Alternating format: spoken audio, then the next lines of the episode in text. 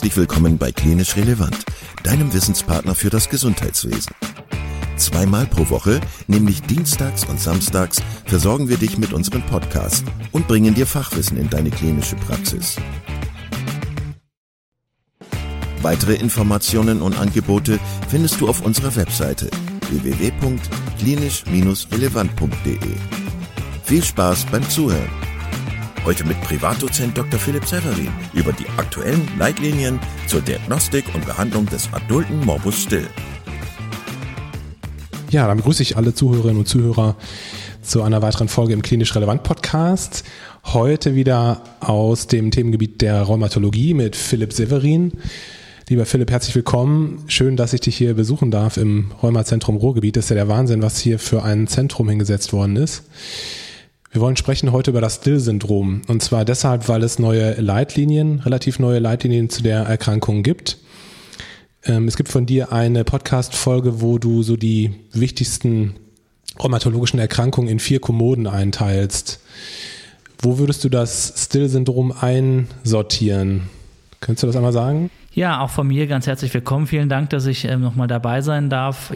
Das ist gar nicht so einfach zu beantworten, deine Frage, denn ähm, diese vier unterschiedlichen Schubladen, die wir ähm, mal beschrieben haben, muss man sagen, so ganz gehört es da eigentlich gar nicht rein, weil ähm, es eine Erkrankung ist, die natürlich im Erwachsenenalter beginnt, aber eigentlich etwas mehr Paralitäten mit ähm, eher juvenilen, also kindlichen Rheumaerkrankungen aufweist. Also vielleicht, um das so ein bisschen einordnen zu können. Ähm, die gesamte Gruppe dieser Autoinflammationserkrankung, wo halt eben das adulte Stillsyndrom auch dazu zählt, die sind gekennzeichnet dadurch, das, also ich fange andersrum an, das Immunsystem hat im, im Körper natürlich ganz, ganz häufig am Tag Autoimmunität. Bedeutet, dass ja Entzündungsprozesse angeworfen werden, ähm, die aber an sich durch Gegenregulationsmechanismen ziemlich gut wieder unterdrückt werden können. Das passiert millionenfach am Tag im Körper. Und bei diesem Autoinflammationssyndrom ist entweder auf der Seite der Aktivierung ein Fehler, bedeutet also, das passiert deutlich leichter, als es passieren sollte, und oder halt im Bereich der Abschaltmechanismen ein Fehler. Also dass das Immunsystem einfach einmal eine einmal angeworfene Immunreaktion eben nicht mehr so gut abstellen kann. Ähm, und wir verstehen ganz gut, dass es unterschiedliche genetische Faktoren gibt, ähm, die dabei eine Rolle spielen. Ähm, aber das adulte Stillsyndrom ist jetzt keine monogenetische Erkrankung. Wir kennen einige Genloki, die dabei eben eine Rolle spielen. Aber es ist wirklich sehr, sehr mannigfaltig. Und warum gehört es eher so ein bisschen zu den Erkrankungen, die in Richtung dieser kindlichen Erkrankung spielen, weil es halt den Morbus Still gibt, also eine eher kindliche Erkrankung, eine arthritische Erkrankung, die aber halt auch mit sehr, sehr viel systemischer Inflammation einhergeht. Und das ist eigentlich ziemlich typisch für die Erkrankung. Ähm, wenn wir uns die Patientengruppen anschauen, dann sind das halt ganz eben häufig Patienten, die vor allen Dingen durch schwer kontrollierbares Fieber, Schüttelfrost, Allgemeinsymptomatik, typischerweise wird da so ein lachsfarbenes Hautexanthem beschrieben, was ich ehrlicherweise so ganz häufig gar nicht gesehen habe, aber ähm, manchmal halt eben auch schon. Oft auch Halsschmerzen und dann wird das ganz häufig als so ein rezidivierender Infekt interpretiert. Man findet hohe Entzündungszeichen im Blut und ähm, gibt unterschiedliche Antibiotika, manchmal dann auch unter stationären Bedingungen, weil das teils sehr fulminante Fieberverläufe sind, die man dann eben sieht. Und ja, ähm, dann irgendwann stellt man halt fest, dass man das damit einfach nicht gut kontrollieren kann. Und dann gibt es meistens zwei Wege. Entweder irgendwem fällt ein, dass das Immunsystem ähm, dabei eine Rolle spielen könnte und man kontaktiert eben häufig dann einen Rheumatologen, eine Rheumatologin.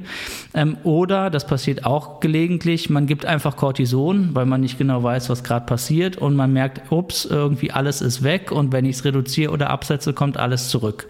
Und dann ist das manchmal auch der Zeitpunkt, wann Rheumatologe, Rheumatologin eben ähm, kontaktiert wird. Ja, und ähm, dann kennen wir heute halt eben auch sehr gute und spezifische Therapien. Und das ist ja auch der Grund, warum wir uns eben heute ähm, auch deswegen nochmal treffen wollen, weil vor der Deutschen Gesellschaft für Rheumatologie vor kurzer Zeit ähm, eben eine ähm, evidenzbasierte Leitlinie publiziert worden ist, die uns so ein bisschen ja, klar macht, wie wir an solche Themen dann eben rangehen sollten. Ja, super spannend. Ähm, du hast gerade gesagt, die Symptome sind ja relativ unspezifisch, würde ich sagen. Also Fieber, ähm, Gelenkschmerzen und so ein Erythem, das möglicherweise auftritt. Gibt es denn irgendwelche anderen spezifischen Laborparameter, mit denen, mit denen man vielleicht die Diagnose festklopfen kann? Ja, also vergleichsweise spezifisch ist das Ferritin. Ähm, das ist ein bisschen schwierig, denn das Ferritin ist ja ein Akutphaseprotein, bedeutet auch bei schweren bakteriellen Infekten insbesondere oder bei anderen immunologischen Prozessen ist das manchmal erhöht.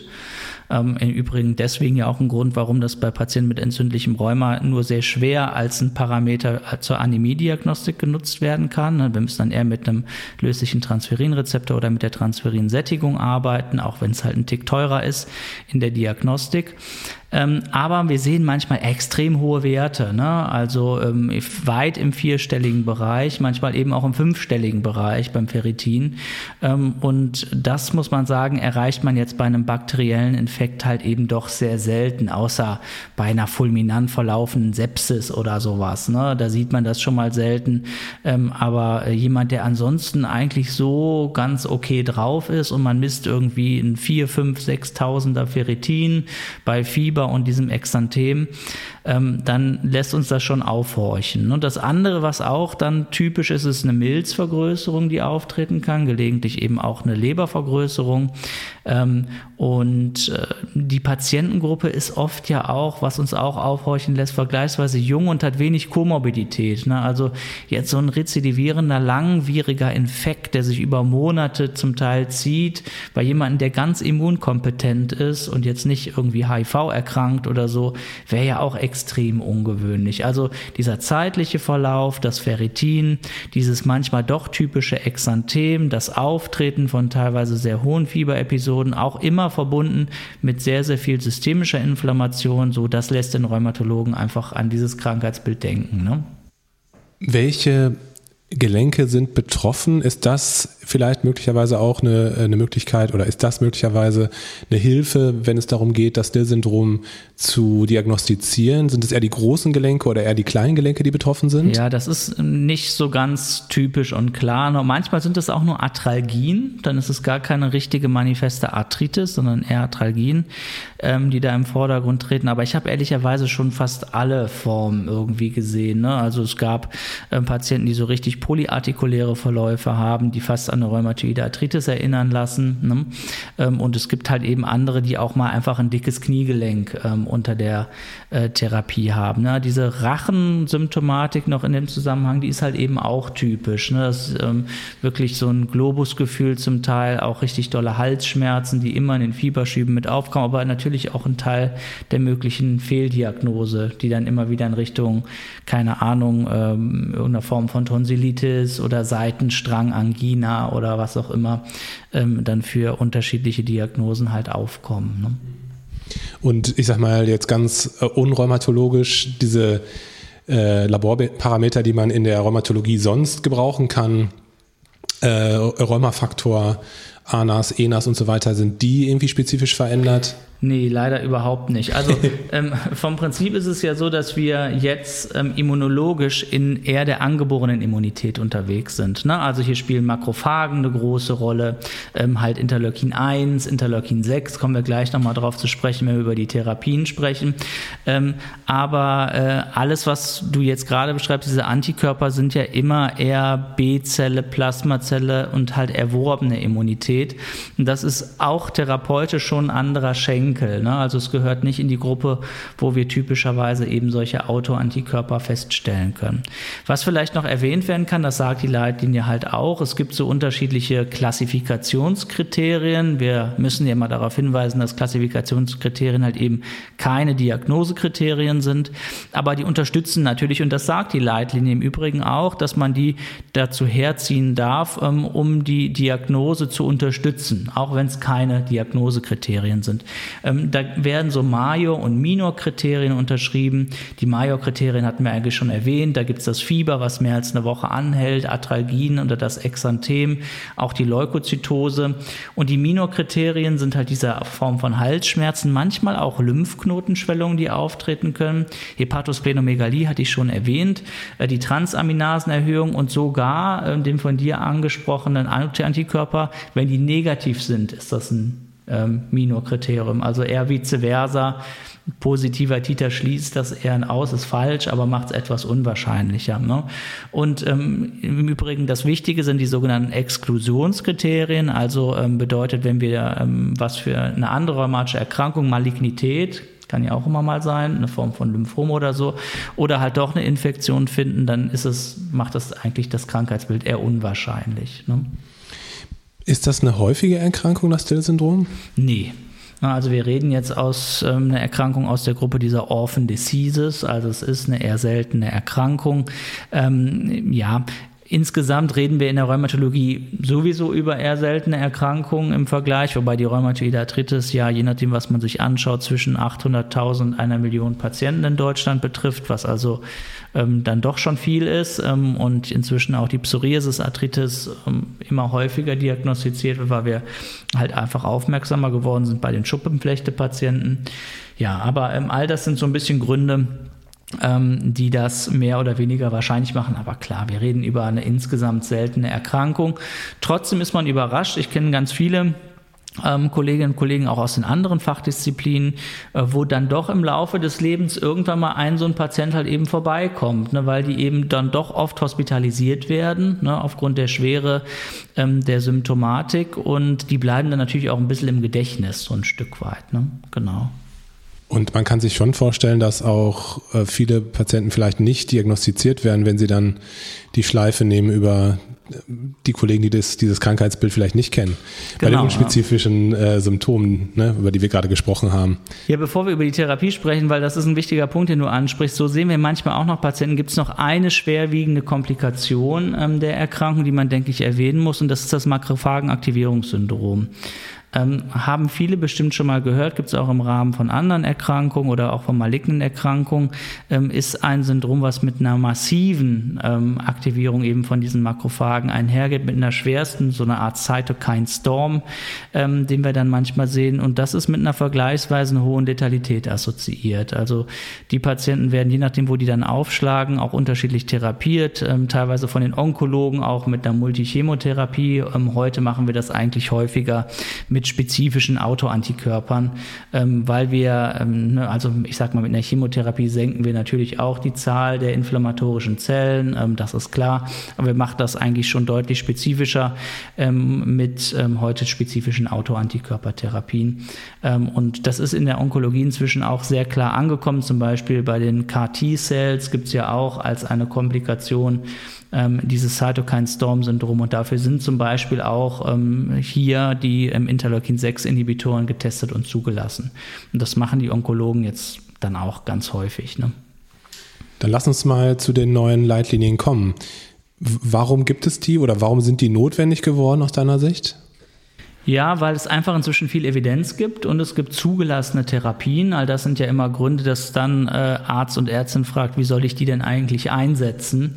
Ähm, und äh, dann gab es natürlich auch immer wie so häufig so einen internationalen Aufschlag und irgendwann ähm, wird die dann eben auch in eine nationale Leitlinie eben runtergebrochen.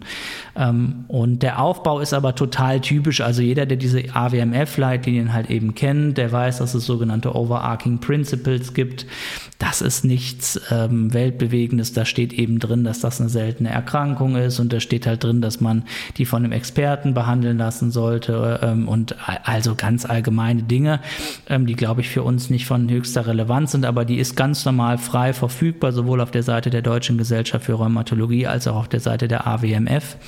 Ähm, und das, was aber, glaube ich, ganz gut sind, sind so einige Punkte, die wir mal zusammen ähm, diskutieren können. Also in den Leitlinien ähm, insgesamt wird erstmal so ein bisschen die Evidenz untersucht der unterschiedlichen Therapiearme und es gibt halt eben Evidenz für Glukokortikoide. Ähm, die setzen wir heute etwas zurückhaltender ein als früher, weil sie einfach viele Nebenwirkungen machen. Ähm, das ist ziemlich bekannt und klar, aber das ist auch nichts Neues, glaube ich. Äh, trotzdem helfen die natürlich wahnsinnig schnell. Was man bedenken muss, ist, dass man manchmal auch gar nicht so wenig davon braucht. Also ähm, in der Rheumatologie sind wir natürlich inzwischen deutlich zurückhaltender als manchmal bei den neurologischen Erkrankungen, was ja auch darum äh, teilweise mit der Bluthirnschranke eben dann doch zu tun hat. Ähm, trotzdem so ein Milligramm pro Kilogramm Körpergewicht braucht man oft für die Patienten halt auch, um die Erkrankung dann eben zu bremsen. Selten auch nur mehr, ne? außer wir reden über diese Komplikationen wie das Makrophagenaktivierungssyndrom.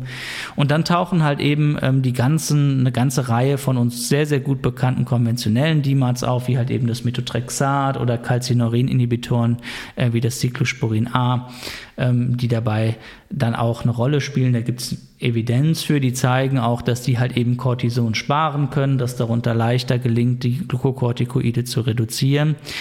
Und dann, ähm, und das ist, glaube ich, ganz wichtig, haben wir eine ziemliche Revolution erlebt, denn all die Erkrankungen, die halt ganz primär von den Makrophagen ausgehen, die sind einfach wahnsinnig stark von Interleukin 1 und Interleukin 6 abhängig. Ähm, und wahnsinnig spezifisch davon abhängig. Also wir hatten jetzt vor wenigen Wochen einen Vortrag gemeinsam mit den Kinderrheumatologen, mit Professor Horneff, ähm, der eine der großen kinderrheumatologischen Kliniken in Deutschland leitet. Und der hat jetzt gesagt, bei den juvenilen Stillerkrankungen ähm, muss schon viel passieren, dass wir nicht in erster Linie mit einem Interleukin-1-Antagonisten beginnen. Na, ähm, einfach um mal den Stellenwert klar zu machen dieser äh, Gruppe von Erkrankungen. Und so bauen sich halt eben auch die Leitlinien auf, die sagen, dass man mit Glukokortikoiden und mit einer kortisonsparenden Therapie beginnen kann. Ähm, Methotrexat oder CSA. Und äh, wenn die halt eben unzureichend gut wirken, dann soll man zeitnah in eine dieser beiden anderen Therapieoptionen wechseln. Erster Weg und zweiter Weg bei schweren Verlaufsformen sollte halt auch eben umgehend damit begonnen werden. Ähm, oft gemeinsam mit Glukokortikoiden, aber man, manchmal auch nicht zwangsweise. Äh, und es gibt ja, ähm, wie Sie möglicherweise wissen, zwei Interleukin-1-Antagonisten, die uns zur Verfügung stehen, nämlich das Anakinra. Das ist so ein sehr, muss man sagen, inzwischen schon gut bekannter Interleukin-1-Antagonist. Den nutzen wir auch hier nach wie vor gerne, weil der eine wahnsinnig kurze Halbwertszeit hat. Den spritzt man ja täglich subkutan. Und das hat manchmal bei so Patienten, die nur sehr selten Krankheitsschub haben, eben den Vorteil, dass man den einfach durchbricht. Wir nennen das so On-Demand-Therapien. Die sind hier nicht ganz explizit empfohlen, aber das wird zum Teil im klinischen Alltag eher bei dem familiären Mittelmeerfieber zum Beispiel gemacht, ne, was ja wirklich sehr periodisch auftreten kann. Aber das, ich glaube, das Prinzip ist klar. Ne? Äh, Interleukin 1 äh, ist sozusagen das WhatsApp äh, der Makrophagen und wenn man denen das klaut, dann können die eben keine Party mehr feiern. Das ist ziemlich einfach und funktioniert ziemlich gut. Ne? Ähm, äh, und das, was dann noch dazu kam, ist das Canakinumab, ist also ein zweiter Interleukin 1 Antagonist, der uns zur Verfügung steht, der halt nur einmal im Monat ähm, appliziert wird. Und den setzen wir schon bei so chronischen Verläufen heute vermehrt ein. Ne? Äh, die Therapien sind teuer. Aber das sind natürlich auch potenziell lebensbedrohliche Erkrankungen, über die wir sprechen ähm, und äh, die teilweise auch mit schweren Komplikationen, die ich geschildert hatte, einhergehen können. Also das macht man schon oft. No? Und nochmal, um das äh, abzuschließen, die äh, andere Gruppe, die halt häufig eingesetzt werden, sind die Interleukin-6-Antagonisten und dabei im Speziellen das Tocilizumab, ähm, was ja inzwischen auch sehr, sehr breit bei verschiedenen Zytokin gesteuerten Erkrankungen eingesetzt wird, auch bei der rheumatoiden Arthritis, aber zum Beispiel auch bei der Riesenzellarteriitis, wo wir das ja heute fest in den Leitlinien verankert haben und so ein bisschen hier in dem Krankheitsbild eben auch. Gibt es Möglichkeiten zu sagen, man würde eher zu einem äh, Interleukin 1 oder einem Interleukin 6 Antikörper tendieren oder ist das eher mehr oder weniger Bauchgefühl oder? Ja, das hängt so von ein paar unterschiedlichen Dingen ab. Ähm, das, da macht auch die Leitlinie jetzt eben bewusst kein, keine Bevorzugung, weil es für beide Substanzen ähm, halt eben auch klinische Evidenz gibt, dass es gut funktioniert. Ich würde denken, dass ein klein wenig häufiger Interleukin-1-Antagonisten hier eingesetzt werden. Warum? Weil die ein extrem gutes Sicherheitsprofil haben. Also nochmal zur Erinnerung, der Nachteil an den Interleukin-6-Antagonisten ist ja schon, dass das Interleukin 6 ist der Haupttrigger fürs CRP. Ähm, und das bedeutet, dass Patienten, die wir mit Interleukin-6-Antagonisten therapieren, eben häufig nie mehr ein CRP bauen, solange sie diese Therapie haben. Bedeutet also, das CRP dient uns eben auch nicht mehr als Marker für entweder die Krankheitsaktivität oder halt eben auch für Infektionen. Und das führte ja ganz zu Beginn dazu, dass Patienten mit zum Beispiel einer Sigma-Divertikulitis in die Notaufnahmen kamen, die Ärztinnen und Ärzte das CRP bestimmt haben, das war bei Null, die wurden nach Hause geschickt ähm, und die sind dann ähm, bei einer Darmperforation verstorben. Ne? Ähm, und daraus sind diese Warnhinweise dann entstanden. Also das muss man im Hinterkopf halten und das Interleukin 6 ist halt schon ein wichtiger Teil unserer Abwehrstrategie gegen Bakterien und Viren.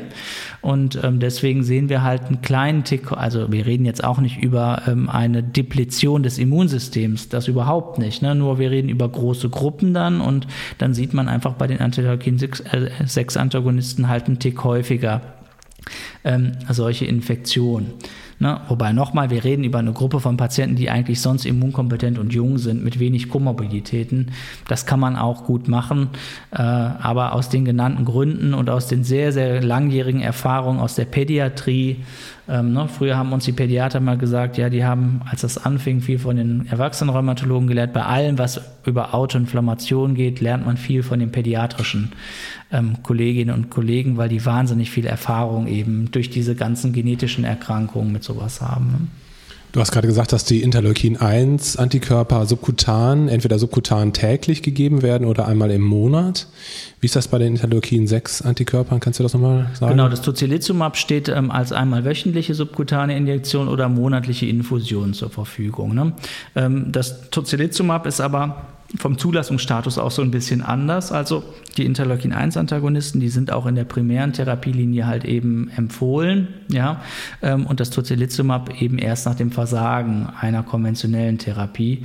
Ähm, das spielt jetzt im klinischen Alltag gar nicht so eine große Rolle, aber manchmal sind das auch so Gründe noch für oder gegen das eine Therapieregime. Ich glaube, wichtig ist nur, sich zu internalisieren, wir wollen halt eben heute nicht mehr ständig mit vor allen Dingen viel Glukokortikoiden arbeiten. Immer wenn das nötig wäre, muss man halt eben nicht mehr den Deckel auf den Kochtopf legen mit dem kochenden Wasser, sondern das Feuer unterm Kochtopf ausschalten. Äh, und das gelingt halt mit den Glukokortikoiden eben ähm, häufig nur kurzfristig gut und dann irgendwann mit halt sehr, sehr vielen Nebenwirkungen. Ne? Das heißt, um das nochmal zusammenzufassen, äh, also Grund für die neuen Leitlinien war letztendlich einfach nur, in Anführungszeichen nur, neue Evidenz für die Interleukin 1 und die Interleukin 6 Antikörper. Ja, und halt erstmals auch ausreichend viel Evidenz, um überhaupt eine Leitlinie daraus zu machen. Ne? Ähm, also alle ähm, AWMF-Leitlinien für jetzt Orphan Diseases sind gar nicht so einfach, weil man ja immer nur am Ende bei Expertenmeinungen bleibt, wenn wir keine prospektiv randomisierten Studien haben. Und für Glukokortikoide, Sie wissen, was so eine Studie kostet, wird das halt eben kein Mensch mehr machen. Ne? Deswegen bleibt fast nur übrig, dass man das für die neuen Wirkstoffe und die neuen Wirkprinzipien macht. Aber dadurch steigt natürlich auch massiv die Evidenz. Ne? Man hat dann eben prospektiv randomisierte Studien, mit denen auch so viel Evidenz in so eine Leitlinie gebracht werden kann, dass es sich halt eben lohnt, eine zu schreiben. Ja. Philipp, eine Frage habe ich noch. Ähm, wir haben noch nicht darüber gesprochen, wie die Krankheit verläuft. Wenn ich dich jetzt richtig verstanden habe, dann ist es eher so, dass die Erkrankung schubförmig auftritt. Ähm, und also geht die irgendwann, verläuft die irgendwann im Sande oder ist es so, dass die Patienten damit rechnen müssen, dass die Krankheitsaktivität immer mal wieder aufflammt? Ja, das ist eine sehr, sehr heterogene Gruppe von Patienten. Also grundsätzlich kann man, glaube ich, bei fast allen Inflammationserkrankungen sagen, dass wir immer solche Patientengruppen kennen, die halt einen einmaligen Schub haben. Oft ist das in irgendwas eher Reaktives, ne? heißt nicht reaktive Arthritis, aber heißt reaktiv auf irgendwas, was in der Umwelt passiert, ein Infekt, ein anderer Umstand. Und manchmal geht es dann auch wieder weg. Das gilt für Gichtarthritiden, das gilt für, keine Ahnung, manche anderen Formen von reaktiven Arthritiden und so weiter. Dann haben wir eine zweite Gruppe, die halt immer wieder mal damit zu kämpfen hat. Das sind häufig solche, die eine gewisse genetische Disposition mitbringen und die halt von Zeit zu Zeit einfach immer mal wieder ähm, autoinflammatorisch oder halt auch eben immunogen reagieren. Aber die größte Gruppe, das ist jetzt von Erkrankung zu Erkrankung sehr unterschiedlich, sind eben halt die, die dann doch eine chronische Erkrankung entwickeln. Äh, und ähm, so heterogen ist einfach die Gruppe dieser ähm, Stillpatienten am Ende auch. Ähm, wir haben dann manche, die können das sehr, sehr klar mit einem sehr schweren Infekt in Verbindung bringen, der das eben einmal ausgelöst hat und getriggert hat und die bleiben dann auch oft ruhig und wir können Therapien halt reduzieren und absetzen. Aber wir haben auch eine Gruppe von Patienten, sobald wir die Therapie halt reduzieren, ähm, flammen die sofort wieder auf. Ne? Insgesamt kann man sagen, je älter Patienten werden, umso ruhiger werden fast alle Autoinflammationserkrankungen, weil einfach das Immunsystem ein Stück weit seniler wird, ne, nennt man auch so Senilität im Immunsystem und ähm, das zum Teil auch Autoinflammation oder Autoimmunität ein Stück weit vergisst. Ne? Ähm, also mm, jetzt jemand, der irgendwie weit über 70 oder 80 ist, haben jetzt ganz selten nur noch so hochaktive Erkrankungen, kennt man fast nicht. Ne? Wohingegen ähm, jemand jetzt zwischen den, keine Ahnung, ähm, jugendlichen Alter bis hin zum mittleren Erwachsenenalter dann teilweise doch sehr, sehr aktive Erkrankungen aufweisen. Philipp, tausend Dank, dass du uns äh, auf die Reise genommen hast äh, ins Still-Syndrom, in den Morbus Still. Äh, sicherlich spannend, die Erkrankung zwar selten, aber wie gesagt, aufgrund der unspezifischen Symptome ist das was, was sicherlich auch selten, äh, was sicherlich auch häufiger mal übersehen wird. Insofern macht es Sinn, sich das Krankheitsbild einmal vor Augen zu führen. Und vielleicht zum Abschluss, ich finde, es ist auch ein schönes Beispiel, um diese Autoinflammation in Gänze so ein bisschen zu verstehen ne? Ähm, und sich das Prinzip vor Augen zu führen. Denn wir haben immer mal wieder auch Patienten, die wir gar nicht ganz fest einordnen können, bei denen wir aber eben feststellen, dass das Immunsystem so reagiert, wie es reagiert. Und wahrscheinlich gibt es eine ganze große Gruppe von genetischen Aberrationen oder Veränderungen, die wir eben noch gar nicht kennen. Ne, und das führt ähm, halt auch für uns ein Stück weit dazu, dass es eher darum geht, auch das besprechen mit unseren Assistentinnen und Assistenten auch ähm, am Ende dieses Prinzip zu verstehen. Ne? Eher aus, aufgrund der Erkrankung einordnen zu können, in welchen Teil der, des Immunsystems ordnen wir sowas ein und wo haben wir Therapieprinzipien, die da eben gut andocken können. Ähm, und dann macht es irgendwann auch das Bild runder. Ne? Ähm, dann hat man manchmal Patienten, das sehen wir heute häufiger, mit den Kardiologen. In den USA ist zum Beispiel das Rilonacept, ähm, auch ein Interleukin 1-Antagonist, zugelassen für die rezidivierende Perikarditis die auch wahrscheinlich eine Form von einer Autoinflammationserkrankung ist. Ne? Manchmal kennen wir das noch als Dressler-Syndrom nach Herzoperation, wenn der Herzbeutel halt eben eröffnet wurde und so weiter. Ich glaube, irgendwann schließt sich der Kreis so ein bisschen und man merkt, wenn ich eine gewisse genetische Ausstattung mitbringe und ich das Immunsystem halt entweder trigger oder ärgere, dann gibt es eine Gruppe von Menschen, die eben so reagieren. Und das kann man heute halt ganz schön bremsen. Ob wir das am Ende jetzt immer ein manifestes adultes Stillsyndrom nennen und sehen, das ist wahrscheinlich eher selten. Aber ich glaube, das Prinzip zu verstehen, ähm, das ist wahrscheinlich eher sogar häufiger, als ich glaube, als wir das ähm, einordnen würden. Tausend Dank für deine Zeit heute. Vielen Dank, dass du heute wieder zugehört hast und unser Gast gewesen bist. Wir hoffen sehr, dass dir dieser Beitrag gefallen hat und du etwas für deinen klinischen Alltag mitnehmen konntest. Wenn dem so sein sollte, dann freuen wir uns sehr über eine positive Bewertung bei Apple Podcasts. Falls du Lust hast mitzumachen und es einen Themenbereich gibt, in dem du dich besonders gut auskennst, dann melde dich doch gerne unter kontakt@klinisch-relevant.de. Gleiches gilt, wenn du Themenvorschläge oder konstruktive Kritik für uns hast. An dieser Stelle auch der Hinweis auf unseren Newsletter, den du unter www.klinisch-relevant.de abonnieren kannst und der dich immer auf dem Laufenden hält. Wenn du dich für unseren Newsletter einträgst, bekommst du einen 5-Euro-Gutschein, mit dem du in unserer Fortbildungsakademie einkaufen kannst. Wir wünschen dir jetzt bis zum nächsten Mal eine gute Zeit und freuen uns, wenn du bald wieder einschaltest. Pass auf dich auf, bleib gesund. Bis zum nächsten Mal. Ciao.